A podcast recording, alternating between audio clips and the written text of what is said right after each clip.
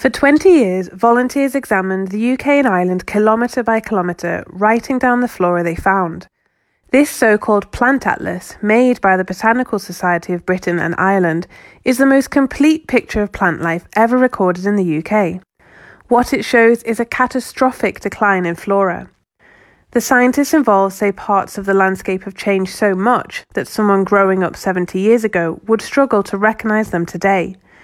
Invasive species are spreading after being planted in gardens and escaping into the wild, threatening native plants.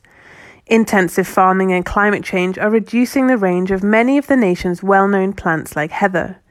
In northern mountains, less snowfall means some plants may only survive for a few more years.